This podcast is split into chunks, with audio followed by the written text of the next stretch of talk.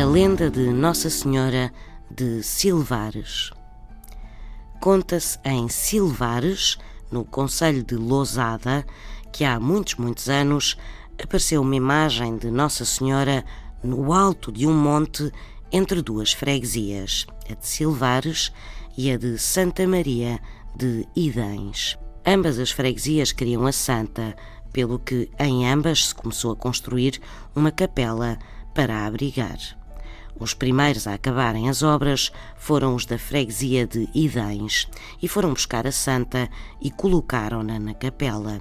Mas na manhã seguinte, a santa reapareceu no monte onde tinha sido encontrada. Foi então a vez dos de Silvares levarem a santa para a capela que lhe tinham dedicado.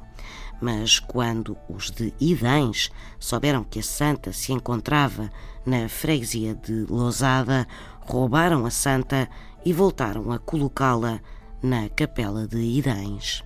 E a história repetiu-se durante dias.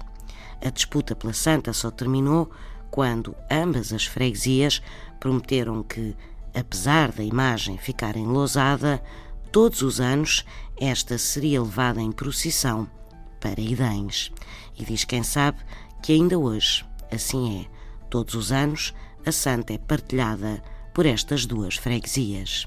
São histórias assim mesmo.